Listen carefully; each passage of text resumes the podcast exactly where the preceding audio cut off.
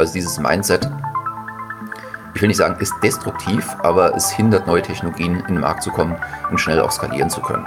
Ja, wir sind jetzt nicht so risiko. Ähm äh, äh, in Deutschland.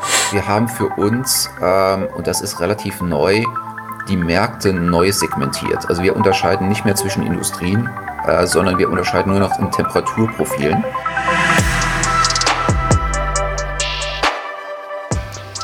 Herzlich willkommen zu einer neuen Folge von Startup DNA. Heute äh, sprichwörtlich einem ganz ähm, heißen äh, Thema, einem Gründer aus dem äh, Freigeist-Portfolio. Aber ja, direkt äh, stell dich doch mal vor, wer bist du und was machst du? Ja, hallo zusammen und äh, toll, dass ich hier sein kann, Frank, äh, ein bisschen was zu uns und zu unserem Thema zu erzählen. Mein Name ist Martin Schichtel, ich bin einer der beiden Gründer von Kraftblock und CEO bei Kraftblock, verantworte hauptsächlich den technischen Teil Kraftblock ist letztendlich ein Energiespeichersystem, mit dem wir die Industrie sehr, sehr breit dekarbonisieren wollen. Ähm, super. Wir äh, durften vor, vor einigen Jahren investieren.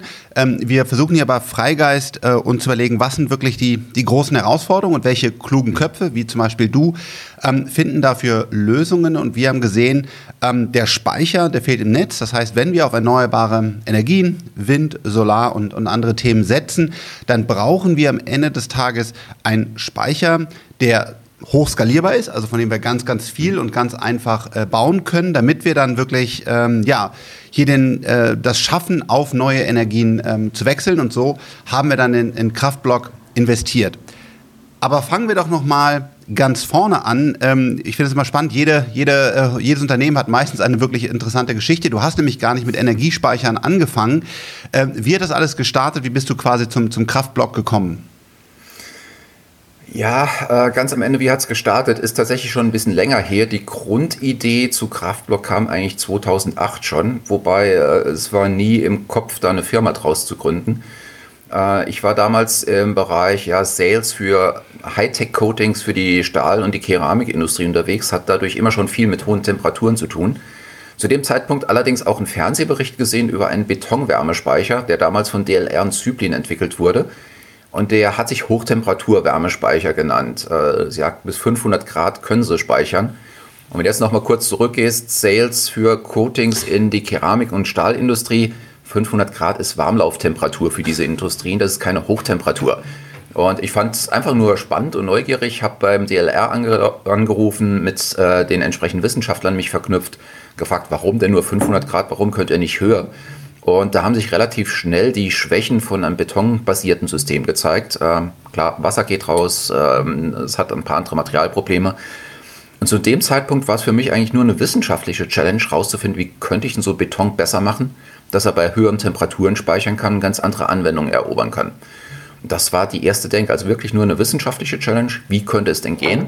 Und ähm, einige Zeit später kam ich auf die Idee, es muss Zement raus, es muss äh, Sand raus, es muss Kies raus. Also der Beton ist eigentlich kein Beton mehr ganz am Ende. Und äh, parallel dazu dann auch schon mal geschaut, wo werden denn Wärmespeicher überhaupt heute genutzt? Was kann man damit machen? Wo sollen sie in Zukunft ähm, eingesetzt werden? Und dann ist tatsächlich langsam auch die Idee einer Firmengründung gereift. Ja, aber jetzt musst du ja irgendwann mal den, den Durchbruch gehabt haben. Also ähm, Kraftblock äh, kann ja heute 1300 bis 1400 Grad so ja. ungefähr ähm, speichern.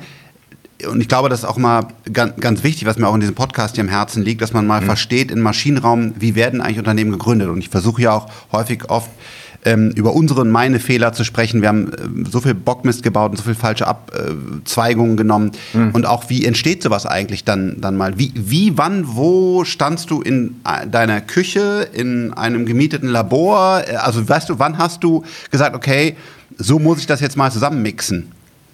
Ähm, ja, das ist tatsächlich, also mit Küche hast du es ganz gut beschrieben. Laborarbeit ist, äh, sag mal, ich bin ja von Ausbildung her Chemiker habe mich viel im Bereich Nanotechnologie beschäftigt. Ähm, von daher ist Labor mein Arbeitsbereich, äh, wo natürlich vieles Equipment rumsteht, viele Chemikalien rumstehen. Natürlich auch viele, viele Theorien dahinter stehen, wie man denn überhaupt ein Material zusammenbastelt, damit es am Ende einen gewissen Effekt hat. Von daher war es tatsächlich eine Mischung aus theoretischer Vorarbeit, also sagen, wenn das Material 1300, 1500, 1800 Grad können soll und viel Energie aufnehmen soll, wie muss es denn grob zusammengesetzt sein? Und von dieser Theorie geht es dann in die Praxis, in dem versuchst, diese Materialien Mischungen zu erstellen und dann tatsächlich praktisch abzutesten, was ist die Leistungsfähigkeit. Und dann gehst du in die nächste Iteration schreien, äh, optimierst das Ganze, machst nochmal ein paar neue Berechnungen. Und das ist dann halt so ein, ja, ein Prozess, der drei, vier, fünf Monate dauert, bis du eine grundlegende Materialmischung hast. Mhm. Da gibt es dann immer noch ganz viel zu optimieren, was noch deutlich länger dauert. Aber nach dem Bereich, sagen wir ein halbes Jahr spätestens, weißt du, ist das die richtige Entrichtung oder ähm, musst du nochmal neu ansetzen. Und dann hast du irgendwann gesagt, hey, das, was ich hier zusammen mixe, quasi, ja. kann eigentlich, könnte funktionieren. Genau. Das hat man relativ schnell gesehen, dass diese Materialmischung funktioniert, dass sie von der Temperatur stabil ist, dass sie auch eine gute Speicherkapazität hat. Kann man sehr, sehr gut messen mit moderner Messtechnik. Ähm, war, war aber wie gesagt nur die Basis, weil an Speicher hast du ja noch viel, viele andere Anforderungen. Wir machen ja grundlegenden Wärmespeicher, das heißt, gerade wenn ich im technischen Prozess folge, muss ich unglaublich schnell sein. Das heißt, ich muss Materialparameter wie Leitfähigkeit und Kapazität miteinander anpassen und die zu einer sauberen Mischung zu bringen, dass technisch auch das umgesetzt werden kann, was man gerne hätte. Vielleicht nochmal ähm, zu, zu Informationen, ich musste auch viel lernen. Äh, wir wollen Energie speichern, weil wir, wir erzeugen ja. halt äh, zum Beispiel nachts, wenn starker Wind ist, viel Windenergie oder, oder Solar ähm, tagsüber. Wir brauchen ja ähm, Energie stabil. Das ist ja diese Netzstabilität, die jetzt auch mhm. von dem Blackout immer gewarnt wird. Und dafür brauchen wir ähm, einfach Speicher. Und jetzt kann man sich ja fragen, hm, was wollen die denn damit Hitze anfangen? Und ähm, ganz physikalisch, man kann ähm, Energie einfach immer umwandeln und das Problem ist, dass dabei ähm, etwas verloren geht, weil man kann ja. Ähm, Strom in Wärme und Wärme in Strom und andere ähm, Energie immer umwandeln. Und ähm, deswegen ist Kraftblock nicht nur für Wärme, die übrigens auch ein ganz großer Bereich sind, den wir benötigen, sondern man kann darin auch sozusagen Elektrizität speichern, nämlich indem man hingeht und man macht Power, also Elektrizität to Heat. Mhm. Und äh, dabei äh, hat man auch eine, eine sehr hohe Effizienz. Aber das, glaube ich, äh, Martin, gebe, übergebe ich nochmal an dich, damit ich nachher nicht die, die Zahlen falsch habe. Nee, nee, danke. Das passt alles, äh, passt alles ganz gut. Ähm, Strom in Wärme umzuwandeln, das geht ganz gut. Ich meine, wir kennen das alle von zu Hause. Äh, Haartrockner, äh, Föhn ist das äh, einfachste Prinzip. Du hast innen drin so eine Drahtwendel, Strom geht durch, äh, du hast einen hohen Widerstand, das Ding fängt an zu glühen, es kommt Hitze raus die von der Luft dann abtransportiert wird Richtung deiner Haare. Und so ähnlich ist das mit äh, industriellen Power-to-Heat-Systemen auch. Allerdings machen die halt nicht 40, 45 Grad, sondern eher Richtung 1000, 1200 Grad. Also anderes Level, andere Leistungen. Aber das Funktionsprinzip ist das gleiche. Und diese Umwandlung von Strom in Wärme, die äh, funktioniert sehr, sehr effizient. Du hast zwischen 0,5 und 1,5 Prozent Verlusten in der direkten Umwandlung. Also es hält sich gegenüber anderen Technologien wirklich in Grenzen. Und jetzt ähm, hast du einen Speicher entwickelt, der ja eigentlich fast beliebig skalierbar ist. Das sind so kleine, wenn ich es nennen darf, Erbsen auf einer, einer Nano, auf einer Nanotechnologie. Du äh, benötigst keine ähm, seltenen Erden äh, und du kannst es eigentlich produzieren. Also ähm, nimmst du mal mit, was, wie groß kann so ein Kraftblock denn weltweit werden? Hm. Ähm, richtig, richtig groß. Äh, lass uns zwei Dinge noch mal kurz aufdröseln. Die Pellets, die Erbsen, wie du sie genannt hast, das ist die eine Komponente, das ist das Speichermaterial. Die lassen sich natürlich in 1000 Tonnen produzieren, weil die Materialmischung ist zwar neu entwickelt, das Produktionsverfahren gibt es aber schon seit 100 Jahren am Markt. Ne? Es ist etabliert, man kann sehr, sehr leicht skalieren. Ähm, wir haben das System so aufgebaut, dass du auch viel lokal produzieren kannst. Also wir müssen jetzt nicht alles Material in Deutschland produzieren, sondern könnten auch in Australien, in Asien, in Brasilien, in den USA Produktionsstätten mit lokalen Rohstoffen aufbauen. Lokale Rohstoff ist ein ganz, ganz wichtiger Punkt, äh, heißt für uns grundsätzlich Recyclingmaterialien, also Dinge, die auf einer Deponie landen, weil sie technisch keinen Sinn mehr haben oder keine Wiederverwendung mehr haben, versuchen wir in die Kreislaufwirtschaft einzubauen. Das sind viele, viele Bestandteile aus diesem Speichermaterial. Um das Speichermaterial drumherum brauchst du natürlich auch ein Gefäß, damit es nicht wegrollt äh, und äh, was gut isoliert ist, damit die Wärme möglichst lange drin bleibt. Und das sind bei uns so klassische 10, 20, 40 Fuß Transportcontainer, wie man sie von LKWs, äh, Schiffen oder von der Bahn her kennt. Und die wiederum lassen sich äh, ja, wie Legosteine aufeinander stapeln. Das heißt, du definierst einmal eine gewisse Speichergröße, tust die vordesignen und kannst dann 10, 20, 100 dieser Container zu großskaligen äh, Speichern auf, aufbauen, aufschütten. Und damit bist du eigentlich nach oben relativ wenig begrenzt. Wir lieben es, deswegen auch relativ wenig, wir lieben es zu modularisieren. Mhm. Weil kleinere Module haben viele technische Vorteile. Zum Beispiel, wenn ich jetzt einfach mal eine Zahl genannt, 200 äh, Megawattstunden Speicherkapazität aufbaue, dann bauen wir keinen 200 Megawatt großen ähm, Behälter aus diesen Modulen, sondern beispielsweise 4 mal 50 Megawattstunden. Äh, verschiedene Hintergründe. Ich kann 4 mal 50 Megawattstunden einzeln beladen, einzeln entladen, kriege mhm. dadurch technische Vorteile. Ich kann viel Komponenten nutzen, die es bereits am Markt gibt, muss also keine Gebläse oder Power to Heat neu erfinden, kann es heute schon nutzen. Und ähm, der andere Punkt, ich kann eine Speicherebene, wenn es denn mal zur Wartung kommt, einfach rausnehmen und dafür laufen die anderen drei Ebenen weiter. Also die Verfügbarkeit eines solchen Systems ist unglaublich hoch. Jetzt muss man auch sagen, wir haben äh, ja ein tolles Projekt mit, mit PepsiCo äh, vorgestellt. Ähm, ja. Da gehen wir auch gleich nochmal drauf ein. Ich glaube, es ist wirklich ein toller Erfolg. Aber ich will auch mal ehrlich sagen, äh, wir sind halt nicht so, als äh, würde jetzt quasi die Welt schon, schon auf Kraftblock ähm, laufen. Was, mhm. was waren deine, deine Herausforderungen? Also wo von der, von der Politik, von der Produktion, vielleicht vom Teamaufbau? Weil theoretisch, ja. und das kann ich hier auch einfach nur unterstreichen, wir haben auch hier im, im, Team, Team viele Physiker, Chemiker, es funktioniert. Kraftblock ist wirklich eine unfassbar starke Antwort, aber es gibt halt einfach Herausforderungen, wie man es am Ende des Tages dann wirklich in konkrete Kundenprojekte äh, umsetzt. Was, was sind da die, die Herausforderungen? Äh, da gibt es eine ganze Reihe Herausforderungen. Ähm, angefangen ist es Hardware. Hardware ist was anderes wie Software. Ich brauche einfach eine gewisse Zeit, um das System überhaupt zu entwickeln, zu testen, bevor ich zum ersten Kunden gehen kann.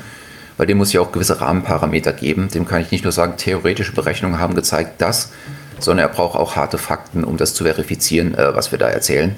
Und das kostet einfach Zeit. Du brauchst natürlich äh, auf der einen Seite das Team, was dann diese Hardware designt, äh, konzipiert, testet, aufbaut. Auf der anderen Seite natürlich auch Kapital, um das überhaupt zu machen, wenn du dich auf dein Kerngeschäft fokussieren willst. Beim Teamaufbau ähnliches Prinzip. Baust du zuerst ein Sales-Team auf, was dir, was dir Projekte reinholt, oder baust du zuerst das Engineering-Team auf, was überhaupt ermöglicht, dass das Produkt nachher umgesetzt werden kann beim Sales? Also gibt es viele, viele gegensätzliche Diskussionen. Wir haben uns für den Weg entschieden, zuerst die Technologie bis zu einer gewissen Reife zu führen, um dann auf einzelne Kundenprojekte anzupassen und äh, dann erst das Sales-Team aufzubauen. Also zuerst das technische Rückgrat, mhm. was dann auch in der Lage ist, Projekte abzuarbeiten und skalieren und dann in Sales zu gehen. Bei Kunden ist wirklich ein sehr, sehr großes Umdenken zu sehen. Und das ist äh, nicht zuletzt auch geschuldet der Energiekrise, die wir aktuell in Europa haben, so traurig der Anlass auch ist.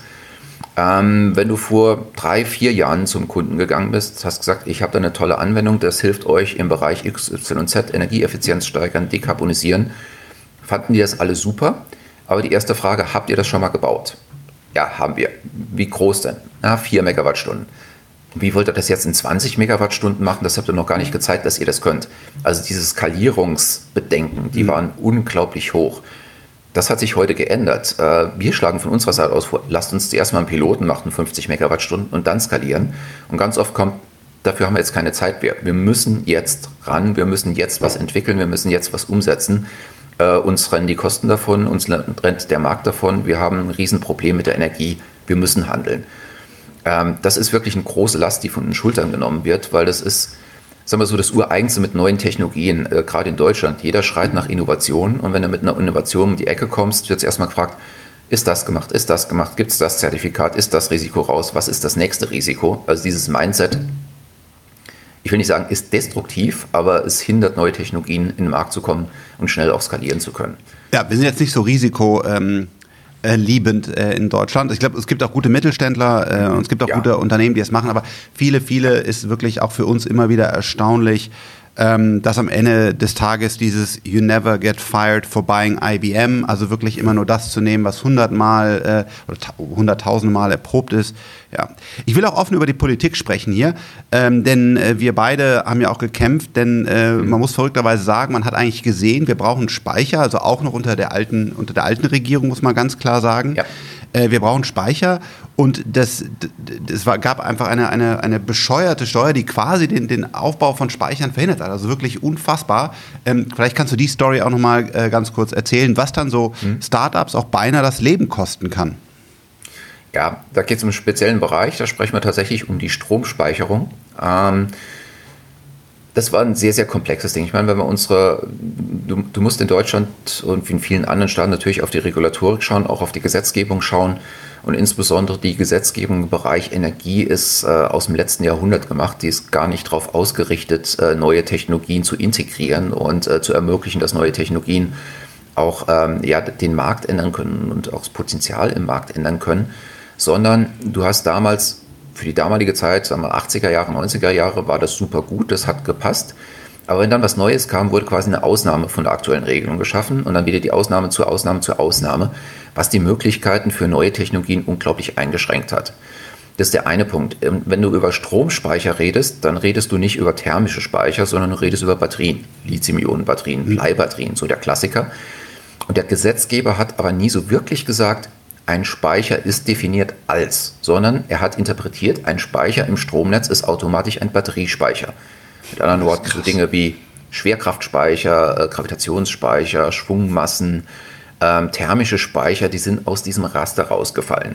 Und dann hat der Gesetzgeber gesagt, naja gut, zum Beispiel bei thermischen Speichern wie bei uns, ich nutze zwar Strom, ich wandle den aber um in Wärme und speichere die Wärme. Damit habe ich den Strom verbraucht. Dadurch war der Speicher ein sogenannter Letztverbraucher und du hast alles gezahlt, Stromsteuer, Konzessionsabgaben, Netzabgaben. Kennst ja, wenn du zu Hause äh, privat auch mal auf deiner Rechnung guckst, auf deiner Stromrechnung, was da alles so on top kommt auf diesen Strom. Wenn du dann aber wiederum Wärme in Strom umwandelst, bist du plötzlich Erzeuger gewesen und hast wieder Abgaben gezahlt. Und dadurch hast du Rechtsabgaben gehabt, Linksabgaben gehabt, woraus sich kein Business Case ergab. Wenn eine Seite fällt, dann wird es wiederum spannend auch für Alternativen zu Batteriespeichern. Und man muss ganz klar sagen, ähm, mittlerweile ist es, glaube ich, jetzt geregelt äh, politisch von der, von, der, äh, ja. von der Situation her. Aber es hat uns auch echt einige Jahre im Vertrieb, zumindest auch hier in Deutschland, und wir wollten ja den Speicher, wir wollen ihn weltweit groß machen, aber auch in Deutschland ausrollen. Und wir, wir beide waren ja bei ganz vielen Vorständen. Ähm, mhm. Das war einfach ein, ein, ein Problem und äh, manchmal verrückt mit, mit was äh, ein Startup, was eigentlich eine gute und wichtige Technologie hat, dann, äh, heute kannst du drüber lachen, aber es war auch, äh, waren auch, waren auch intensive, intensive Zeiten. Ähm, nicht genau, manchmal auch wie eine, wie eine BaFin-Regulierung oder so, wo man sich einfach fragt, was, was soll das? Aber nun gut, äh, du hast es geschafft, äh, du hast ein starkes, ein tolles Unternehmen aufgebaut und sprechen wir doch mal über PepsiCo. Äh, mhm. Was genau äh, habt ihr da jetzt angekündigt und, und wird da umgesetzt? Ja, PepsiCo ist tatsächlich aktuell unser Top-Projekt. Ähm, PepsiCo selbst, wie viele Corporates, haben sich auf die Agenda geschrieben, ihre Prozesse zu dekarbonisieren ähm, von, von vielen Stellen her, auch äh, über die Supply Chain bis hin zu den eigentlichen Prozessen. Äh, das erste, was wir jetzt mit PepsiCo gemeinsam machen, ist ein Snackwerk. Laced Chips werden dort produziert in Niederlande äh, in der Produktion selbst zu dekarbonisieren. Das heißt, die Chips müssen ja frittiert werden. Frittenfett, platt gesagt, muss irgendwie heiß gemacht werden. Das passiert aktuell mit Gasbrennern. Ähm, klar, Erdgas haben wir eh ein Problem jetzt aktuell in Europa. Das ist die eine Geschichte. Zum anderen emittiert das auch sehr, sehr viel CO2. Und PepsiCo hat erkannt, das ist eine Stelle, wo man durchaus mit alternativen Technologien angreifen kann, sodass wir unter anderem mit unserer Technologie gescreent wurden, zu sagen, was kann den Kraftblock tun, um diese Gasbrenner zu ersetzen? Und da war unser Vorschlag, wir hatten es eben schon andiskutiert, wir nehmen grünen Strom, setzen dann ein Power-to-Heat-System drauf, also Strom in Wärme umzuwandeln, nehmen den Speicher und versorgen aus dem Speicher 24-7 den Prozesswärmestrom bei PepsiCo. Also sprich, wir machen es frittenfett heiß, äh, wenn man es einfach formulieren möchte. Das ist das, was bei PepsiCo jetzt umgesetzt wird. In welcher Größe? Zwei, ähm, es geht in zwei Stufen. Die erste Stufe, wir haben fünf Module, fünf Speichermodule designt, ähm, die dann auch nachher in andere Werke skalierbar sind. Das war eine der, der Grundvoraussetzungen für dieses Projekt. Ähm, Zunächst werden zwei Module installiert, 9 Megawatt äh, elektrische Leistung, 70 Megawattstunden thermisch und äh, das Ganze nochmal ins PepsiCo-System rein. Und etwas später werden drei weitere Module zugebaut, um den Teil 2 der Produktion zu dekarbonisieren. Das sind wieder drei Module. In der ersten Ausbaustufe reduzieren wir die Emissionen um 51 Prozent, in der zweiten Ausbaustufe insgesamt um 98 Prozent. Und dabei ist die Chipsproduktion dann fast fossilfrei. Ähm, super. Jetzt mag natürlich einer sagen, ja, Chips, äh, was soll das denn? Aber ähm, natürlich, es gibt, äh, es werden erstaunlich viele Chips gegessen und es ist einfach ein, ein Projekt, ähm, das das Ganze mal zeigt und, ähm, ja. und Kraftblock kann in vielen Industrien ähm, eingesetzt werden, aber sogar auch als zentraler Speicher für äh, gesamte ähm, Bereiche, also für, für, für Städte und so weiter, könnte dann der Pufferspeicher genau. sein. Auch in solchen Themen, Themen arbeiten wir übrigens auch hier an Politiker, die, ähm, wenn sie zuhören, gerne bei Kraftblock melden werden. Wir haben wirklich diese Lösung, es gibt sie, wir, mhm. wir können sie bauen und äh, wir, ähm, ja, wir haben auch die Kapazitäten, äh, diese, diese Projekte mhm. voranzubringen. Genau. Also, wo, wo, du gerade gesagt hast, äh, unterschiedliche Bereiche. PepsiCo ist für uns tatsächlich ein starker Platzhalter für unterschiedliche Bereiche. Wir haben für uns, ähm, und das ist relativ neu, die Märkte neu segmentiert. Also wir unterscheiden nicht mehr zwischen Industrien, äh, sondern wir unterscheiden nur noch in Temperaturprofilen. Und so ein PepsiCo-Projekt ist für uns Mitteltemperatur, also unter 400 Grad in der Anwendung. Was natürlich super spannend ist, weil es höher als eine Wärmepumpe, was heute gemacht werden kann, ist effektiver als Wasserstoff zu nutzen in diesem System und ich kann gut Energie ausliefern. In dieser 400-Grad-Klasse hast nicht nur die Lebensmittelhersteller, du hast auch die Papierindustrie, du hast die chemische Industrie und einige andere Industrien. Also es ist tatsächlich nur ein Platzhalter für das, was nach hinten raus noch kommen kann. Und dann gibt es ja verrückterweise ungenutzte Abwärme. Das heißt, wir, wir produzieren Stahl, verschiedenste Dinge und dann geht einfach die Hitze, weil wir brauchen die Hitze, um das Produkt zu bauen. Aber wohin dann mit der Hitze? Und die geht wirklich einfach in die Atmosphäre. Ähm, vielleicht kannst du uns da mal sagen, wie viel Potenzial wir da allein in Deutschland oder Europa haben, welche Zahlen du immer hast und wie da äh, Kraftblock quasi das Ganze einfangen könnte. Mhm. Ähm, das Potenzial, ganz ehrlich gesagt, ist noch gar nicht 100% erfasst. Ich erkläre auch ganz kurz warum. Also du hast keramische Industrie oder Stahlindustrie als Beispiel genannt. Da ist ein Ofen. Der Ofen muss hohe Temperaturen aufbringen, um das, ähm, das, das Gut innen drin zu dem zu formen, was es wird. Also wenn ich vom Waschbecken rede, das bröselt am Anfang auseinander. Und erst wenn es Temperatur gesehen hat, ist es ein Waschbecken, was ich auch nutzen kann.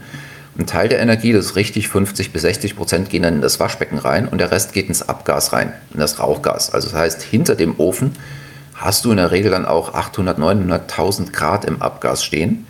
Allerdings haben bisher ganz wenige nur darauf geguckt. Die meisten, und darauf sehen auch die Statistiken, schauen erst nach der sogenannten Rauchgasreinigung, also wenn das Abgas gereinigt wurde was habe ich denn da noch an Temperatur und Energie?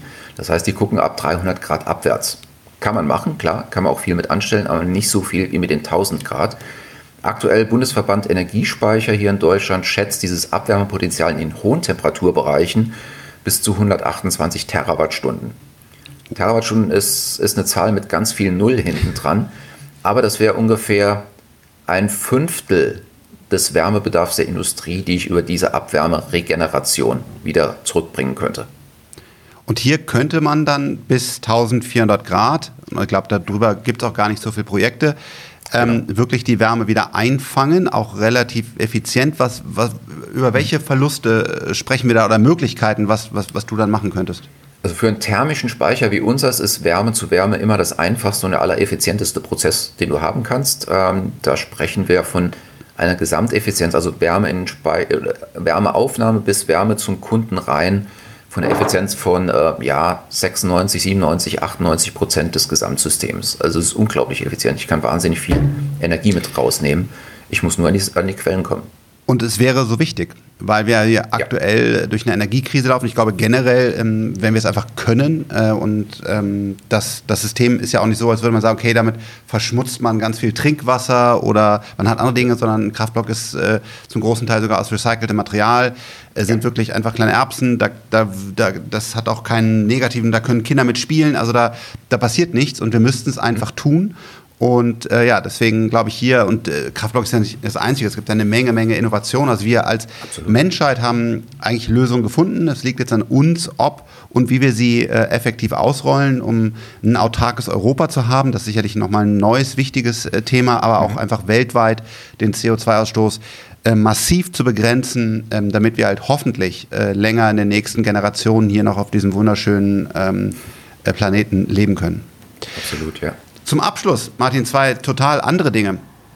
Das eine ist, du bist ja durch eine, durch eine harte Zeit gelaufen als, als Gründer. Ähm, mhm. Hast du äh, ein Buch, äh, das du uns empfehlen kannst, wo du sagst, das sollten Gründer, Gründerinnen einfach mal ähm, lesen? Was hat dich besonders mitgenommen? Hast du da einen Tipp für uns?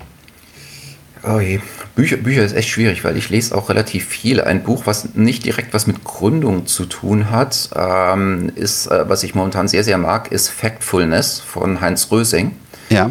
Äh, das ist wirklich spannend auch für jeden zu lesen. Äh, ist ein renommierter Wissenschaftler, Statistiker und Sozialwissenschaftler, der Statistiken mit dem aktuellen, was Menschen denken denn zu wissen, äh, in Übereinstimmung bringt oder anhand dieser realen Statistiken erklärt, wie oft wir doch falsch denken oder falsch interpretieren. Also beispielsweise äh, solche Dinge drin wie in den letzten 20 Jahren ähm, der Welthunger, ist er gestiegen oder ist er gesunken? Und wenn ja, um wie viel? Also die, der Normalsterbliche denkt in der Regel, ist gestiegen, weil wir haben ganz viele Krisen und so weiter weltweit, aber er konnte anhand Statistiken zeigen, dass sogar um die Hälfte gesunken ist. Und das gibt ja komplett neue Denkideen, neue Denkansätze, wie du auch beispielsweise wir mit Energiestatistiken umgehen, wie wir die besser interpretieren, wie wir besser einschätzen können, um dann auch zu neuen Produkten zu kommen. Das ist unglaublich hilfreich. Ähm, das Zweite, was ich momentan fast noch lieber mag, sind tatsächlich Podcasts. Äh, ich höre ganz gerne Krieg der Unternehmen. Weiß nicht, ob du das kennst nee. von Wondery. Ist brillant, ist immer so ein Dreiviertelstunde Podcast, meistens eine Sechser-Serie zu einem Krieg der Unternehmen. Klassiker Coca-Cola gegen PepsiCo. Aber das geht auch äh, Richtung TikTok gegen WhatsApp. Also sie spielen unterschiedliche Technologien, Unternehmen, Zielrichtungen aus und erzählen die Geschichte hinten dran, wie das zwischen den beiden ablief, warum sie heute da sind, wo sie sind. Und das gibt unglaublich viele Insights und auch viel, viel Input für die eigene Entwicklung. Also, Factfulness. Ich glaube, da gibt es nichts zu diskutieren. Wir alle sollten auf Fakten und es ist auch mal, dass einige Leute immer gegen die Physik oder so diskutieren wollen, auch wenn es da einfach genau. andere wie bei äh, bei unserem Kollegen Hydrogen und so weiter. Das ist immer verrückt, was man da alles bei Wasserstoff für verrückte Diskussionen führt. Also Factfulness und das andere ist äh, Krieg der Unternehmen. Krieg der Unternehmen, also ein Podcast. Ja, ähm, ja vielen Dank äh, dass du äh, Zeit hast, äh, das alles zu erzählen. Vielen Dank, dass du ähm, quasi dein Leben dieser Mission widmest. Ich glaube, wir haben da echt eine faire Chance, eine Menge, Menge ähm, CO2 einzusparen. Äh, es war eine harte Zeit. Jetzt ja. fühlt es sich so an, als würde das Unternehmen durchstarten und jetzt auch deine Zeit äh, gekommen ist, um wirklich äh, Impact zu haben. Von daher ist, ähm, ich glaube, wir werden noch sehr, sehr viel äh, von Kraftblock und, und Martin hören. Aber für heute erstmal vielen Dank und bis bald. Ciao, ciao. Vielen Dank, Frank. Schön, dass ich hier sein konnte, ein bisschen was erzählen konnte. Danke.